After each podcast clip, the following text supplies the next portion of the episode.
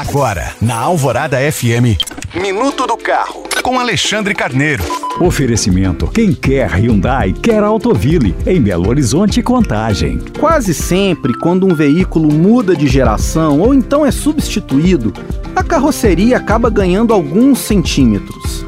Isso porque o modelo mais novo precisa sempre ser mais confortável e seguro que o antecessor. E a ampliação das dimensões internas e da estrutura acaba causando um ligeiro aumento na parte externa. Com o passar do tempo, esse fenômeno acaba gerando diferenças significativas, principalmente agora, com a alta global nas vendas dos veículos do tipo SUV. Uma pesquisa da consultoria Jato Dynamics revela que, ao longo das últimas duas décadas, o comprimento médio dos carros vendidos na Europa aumentou 22 centímetros, enquanto a largura cresceu 11 centímetros. Consequentemente, algumas capitais europeias já começam a enfrentar problemas para acomodar esses modelos maiores.